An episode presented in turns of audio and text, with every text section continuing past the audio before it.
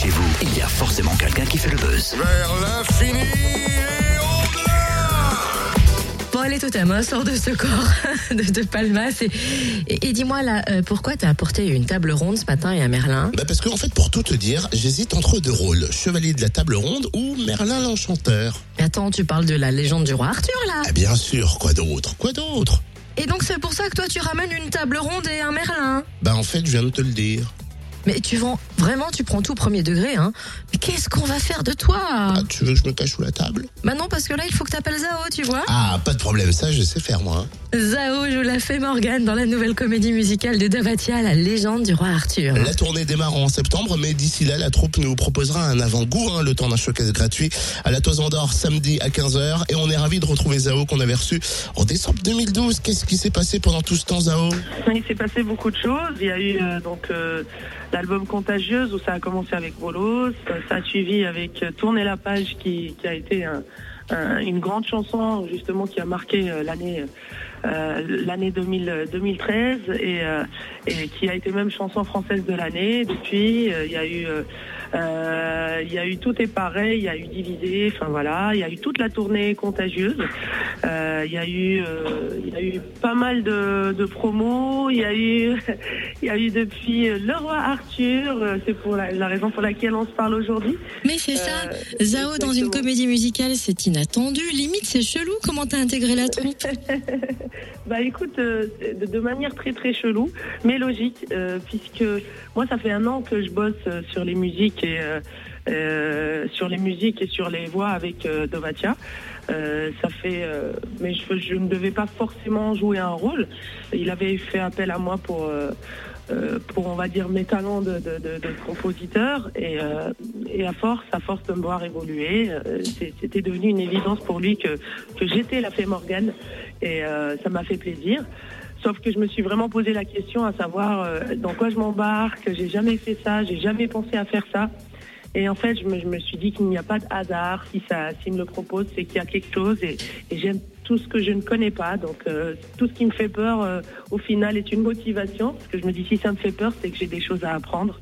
Et, et c'est- une prolongation de ma carrière. C'est quelque chose qui va qui va qui va me servir et qui me sert déjà d'ailleurs. Donc donc voilà je l'ai fait avec grand plaisir Et toi, au cours de l'écriture et de la compo, t'as as ressenti l'envie d'incarner la fée Morgane?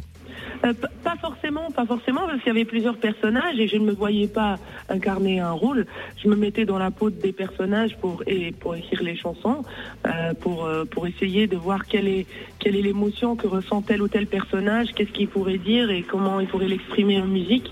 euh, pour que ça soit touchant, pour que ça touche les gens aussi et qu'on comprenne et pour que l'intention soit juste, mais pas forcément euh, ni la fée Morgane, ni euh, Guenièvre, ni, ni les autres personnages. Je ne me voyais pas forcément dans ces personnages-là en dehors de, de l'écriture, quoi. Alors, pour ceux qui ne connaîtraient pas encore la légende du roi Arthur, est-ce que tu peux nous raconter un peu l'intrigue? Alors l'intrigue, tout le monde connaît Excalibur, qui est l'épée qu'on a qu'on a retirée de son enclume. Qui l'a retirée de son enclume C'est le roi Arthur. Donc le roi Arthur, euh, qui ne savait pas qu'il était roi avant de la retirer, parce que c'était un simple écuyer.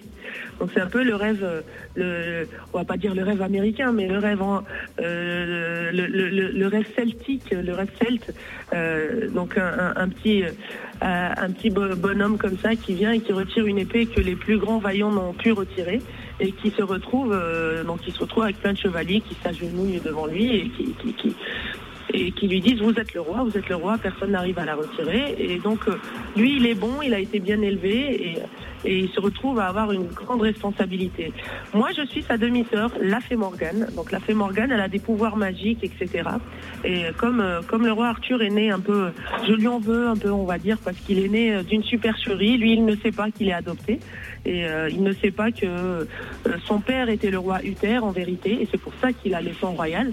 Euh, et donc j'essaie de me venger un peu sur tout le monde parce que je n'ai pas de mon passé. euh, pa- par le passé, j'ai été blessée quand j'étais petite fille. euh, Il y a eu des histoires avec Merlin, etc. Je ne vais pas tout vous raconter, mais en tout cas, le personnage de la fée Morgane, ce qui est intéressant, c'est qu'elle peut être fée ou sorcière, selon si euh, elle t'aime bien ou pas. Ah oui. Ah oui, en même temps, donc il vaut mieux peut-être qu'elle nous aime bien. C'est ça. hein, la fée Morgane. Parce que nous, on aime beaucoup la fée Morgane. Ah oui.